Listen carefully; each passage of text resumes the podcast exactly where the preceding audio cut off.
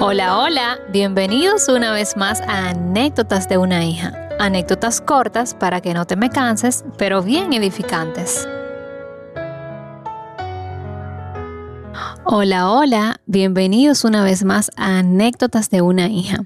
Como siempre recordarles que pueden escuchar este podcast por las diferentes plataformas Anchor, Spotify y Apple Podcasts. Mis queridas, en esta ocasión eh, quiero hablar de un tema muy, muy importante. Bueno, todos son importantes, pero este me toca muy profundamente porque ha sido un tema con el que he batallado muchos años de mi vida y se trata de la autoestima. Vamos a estar hablando de eso y vamos a tomar como referencia pues un congreso al que participé, en el cual participé el año pasado, llamado Déboras, lo hacen en mi iglesia, se llama Iglesia Monte de Dios. Y este congreso pues eh, fue impartido por varias personas, pero estaba especialmente un hombre hablando de, digamos que cosas de mujer, lo cual llama, llamó mucho mi atención. Nuestro pastor, el pastor de, Iglesia Monte de Dios, el señor Miguel Bogar, pues como esposo tiene bastante claro el rol que tiene la mujer eh, en la vida. Y de esto nos estuvo hablando eh, en este congreso. Y me pareció tan bueno que quise compartir pues con, el, todos los escuchantes de este podcast. Así que vamos a iniciar. Entonces, la mujer, nosotras las mujeres estamos viviendo momentos muy difíciles realmente sobre el rol y sobre nuestro propósito e identidad. Cuando nosotros perdemos nuestra identidad, otros nos dirán qué hacer porque no sabemos quiénes somos eh, y hacia dónde vamos, qué tenemos que hacer. Digamos que estamos como que sin propósito. Entonces, una mujer sin identidad va, digamos que sobrevive, pero no vive la vida como Dios quiere que la vive, como, como Dios la, la, ve. No nos vemos como Dios nos ve y con el diseño realmente que Dios nos creó. Voy a, desglosar un poquito lo que, lo que significa la palabra sobrevivir. Dice que es tener la capacidad de adaptarse a, los, a las circunstancias o ambientes sin importar su condición o manera de vivir. Digamos que alguien que está sobreviviendo es como que alguien que se conforma, ¿verdad? Con lo que tiene ahí el momento y con eso vive. No mira más allá, o sea, no vive una vida quizás con una visión de verse más allá de lo que tiene en ese momento.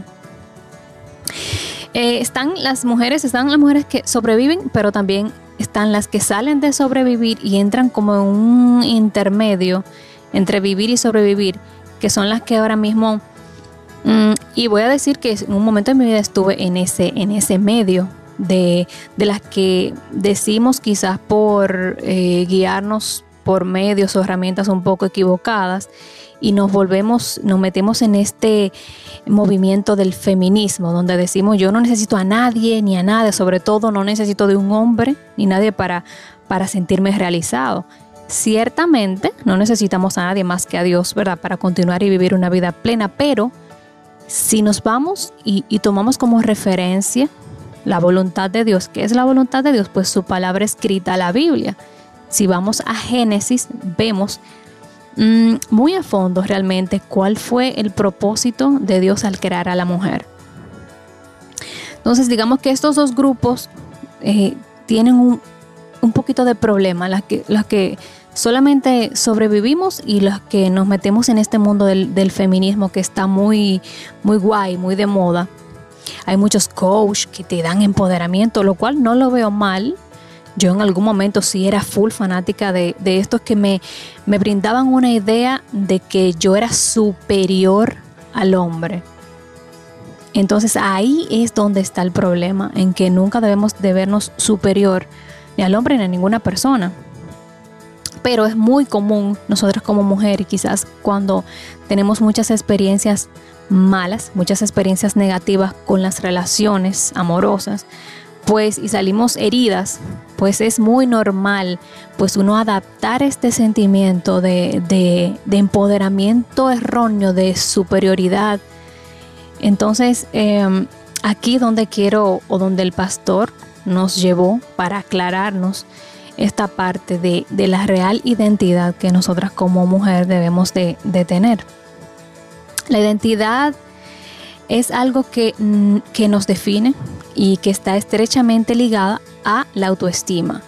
Entonces, nuestra identidad nos define nuestro yo y la autoestima es el valor que le damos a ese yo. La autoestima es el, el aprecio o consideración que uno se tiene, que uno tiene de sí mismo. Entonces, vemos que la autoestima afecta o va dirigida a nuestros pensamientos y se ve reflejada también en nuestro cuerpo cuando nos sentimos mal, decaídos, deprimidos, no nos consideramos suficientes, pues inmediatamente vemos eso reflejado en nuestro cuerpo, un cuerpo decaído, desanimado. Eh, según muchos científicos también, eh, una persona depresiva y con baja autoestima se enferma rápido, es como si las defensas bajaran. Es algo increíble, indescriptible, como que algo que va mucho más, mucho más allá de las cosas naturales. Todo lo que está sucediendo en la sociedad con la mujer y el hombre no solo es culpa del hombre cuando vemos muchos casos de feminicidio y ese tipo de cosas, de maltrato a la mujer, no es simplemente problema de el hombre en sí, es también culpa de que la mujer muchas veces no tiene esa identidad marcada, clara en su vida. Obviamente no estoy disminuyendo la culpa del hombre ni lo estoy justificando, pero tiene que ver mucho con la, eh, la, expresión que nosotros reflejamos, o sea, cómo ese hombre nos ve a partir de nuestras actitudes y del valor que nosotros tenemos de nosotras mismas. Como nos valoremos nosotros, pues así nos va a valorar la persona que está a nuestro alrededor. Si nos sentimos pocos, pocos no van a ver. Como poca cosa nos va a ver el que está alrededor, porque eso es lo que reflejamos, eso es lo que estamos vibrando y eso es lo que estamos atrayendo a nuestra vida. La falta de identidad nos lleva a, esa baja autoestima de la que le he estado comentando. Entonces, vamos a identificar aquí muchas de las cosas que, vemos cuando, cuando estamos deprimidos y cuando tenemos baja autoestima. Mujer, mira, nadie tiene que ponerte nada. Dios te creó exacta para un propósito específico. Somos una idea de Dios, digamos que para arreglar lo que había mal en el hombre en el sentido de que cuando Dios creó al hombre, él mismo dijo, vio que no era bueno que el hombre estuviera solo y ¿qué hizo? Pues pensó en ese diseño especial que fue la mujer. Esto lo vemos en las escrituras en Génesis. Es un diseño especial para que fuera esa ayuda idónea del hombre. Por eso eh, decimos que fue para arreglar algo que estaba mal y no, no en el sentido de, de, que la creación de Dios estuvo mal o que había un error en ella, no, sino que para que funcionara como Dios quería que funcionara, pues necesitaba ese complemento que es la mujer. El, el poder que Dios le ha dado a la mujer es tan grande que hay cosas que Dios le dio a la mujer que al hombre no le dio, que son dos cosas fundamentales. Un oído sensible y también influencia. Es por esto que vemos que Eva pues pudo influenciar a Adán para que comiera del fruto prohibido. ¿Verdad? Entonces también el poder de, de, digamos que transformar los oídos en oídos sensibles. Por eso Adán la escuchó cuando ella le habló sobre, sobre este fruto. La mujer tiene mucho poder. Dios le dio este poder de, de la influencia. Y por eso vemos que hay muchos hombres, muchas personas que a lo mejor se ven más fácil influenciados por una mujer que por lo que le diga un hombre. La mujer no fue creada para, para competir con el hombre, fue creada para complementar al hombre. Por eso vemos este, este movimiento feminista en donde nos dicen como que tenemos que competir, no, yo puedo hacer todo lo que hace el hombre, yo puedo ir incluso más allá como, como, como una competencia es muchas veces lo que vemos que no, nos vende eh, el feminismo. Pero realmente eh, es para complementarlo, es para que seamos su ayuda idónea. Esto es tan poderoso que, por ejemplo, mm, somos tan complemento que muchas veces tenemos el autoestima tan bajo que si Dios te dice que tú eres complemento, va a haber una persona para ti a la cual tú vas a complementar Lo que pasa es que siempre, en la mayoría de los casos, si no tenemos este conocimiento revelado, nos desesperamos. Y es tanto así que tú te quejas, tú tienes alguna parte de tu cuerpo que no te gusta y que tú entiendes que eso te, te limita, que quizás verte atractiva, pero si tú tienes, de ejemplo, tú tienes canillas, Dios tiene alguien especial, tiene alguien especial que está, que es tu complemento, que va a ser tan para ti, que para ti son canillas, pero a esa persona le van a gustar las piernas delgadas. ¿Me entiendes? Pero tú tienes tan baja autoestima que eso tú no lo puedes ver. Tú no puedes, tú no puedes tener este pensamiento porque tu baja autoestima está a, ese nivel de no valorarte con lo que tú eres, con la forma de tu cuerpo, con cómo Dios te creó. Entonces, alguna de las cosas que vemos ahora mismo em, en nosotras las mujeres eh, en esta falta de identidad es, y, también el tema de la autoestima, que van estrechamente ligadas, inseguridad, es temor al rechazo, es esfuerzo en conseguir lo, que se quiere, un esfuerzo eh, de que si no lo logro, pues ya, estoy perdida. También no te sientes merecedora de las cosas buenas de la vida. Necesitamos todo el tiempo aprobación para sentirnos bien. Nos dejamos pisotear fácilmente. Vemos a los demás como superiores y siempre queremos ser como ellos. Y el caso de las redes sociales no nos ayuda porque siempre nos estamos comparando con todas estas personas que vemos, eh, que muchas veces no sabemos si la foto que estamos viendo es real y no se debe más que a un montón de Photoshop, pero aún así nos comparamos. No, no vemos, ni siquiera llega a nuestra mente esto, que esto, que esto que estamos viendo no es real y que la persona realmente no, es, no se ve como realmente le estamos mirando ahí en la foto.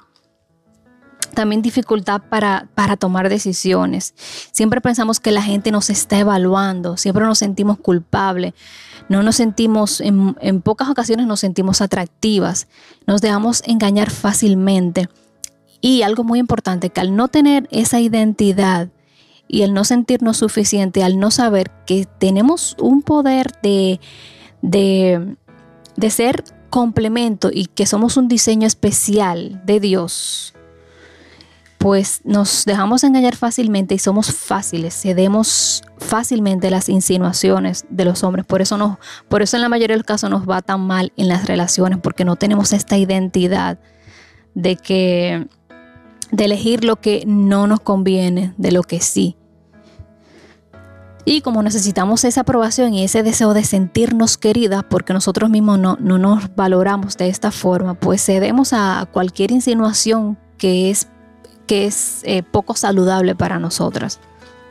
Esta definición de lo que realmente, de cómo Dios nos creó, de, de cómo Dios pensó en nosotros como creación, lo vemos en Génesis 3.15 para que si quieres consultar todo esto que te estoy diciendo puedas ir directamente a la palabra. Entonces, basándonos en esto, te quiero dar algunos tips de cómo reconocer, de cómo empezar a reconocer tu identidad como esa creación especial, esa creación pensada especialmente de Dios. Y son las siguientes. Primero, deja de martirizarte a ti misma, sé realista y acéptate con tus virtudes y debilidades siempre pensando obviamente en mejorar esos defectos. Siempre ten en mente un pensamiento positivo. Al día, al despertarte y al irte a acostar, pues sea agradecida por ese día que lograste vivir. Ponte metas realistas, inicia con las fáciles primero y luego poco a poco llegarás a esas que son hasta el momento muy difíciles para ti. No te compares con nadie, tú te tienes a ti misma como, o sea, tú misma eres tu propio código único y especial. Nunca forces una relación. Eso es muy importante, chicas. Nunca forces una relación. Hay una persona que fue hecha para ti. Solo tienes que saber buscarla. Tú no vas a encontrar a esa persona que Dios tiene para ti, de la cual tú vas a hacer un complemento en una discoteca eh, en un lugar o un ambiente donde obviamente tú en el fondo de tu corazón sabes que no se está haciendo ahí lo que Dios quiere que tú hagas. Recuerda, siempre basándote en la escritura. siempre mirarte como Dios te mira. Y que también tus autocríticas que sean constructivas y no destructivas hacia ti mismo. Valórate y mírate con respeto y cariño. Esas son ocho, esos son ocho tips que al escucharle en, esta, en este congreso me ayudaron bastante. No te puedo decir que no tengo luchas, obviamente, pero ya tengo este conocimiento, ya tengo esta herramienta. Cuando quieran llegar esos pensamientos en el que algún momento me llevaron a una depresión o una baja autoestima, tomo estas herramientas nuevamente, las leo las veces que la tenga que leer y me empodero, pero no como el movimiento feminista, no me empodero con la identidad que me ha dado Dios como su hija, como una creación pensada especialmente. Te deseo que la puedas aplicar también a tu vida. Quiero eh, que oremos brevemente. Padre, te pido que hoy esta palabra se me haya revelada, que yo sepa cuál es mi identidad, que soy una creación diseñada, pensada especialmente para ser más que lo que yo creo que soy ahora mismo, para amarme y mirarme como tú me miras.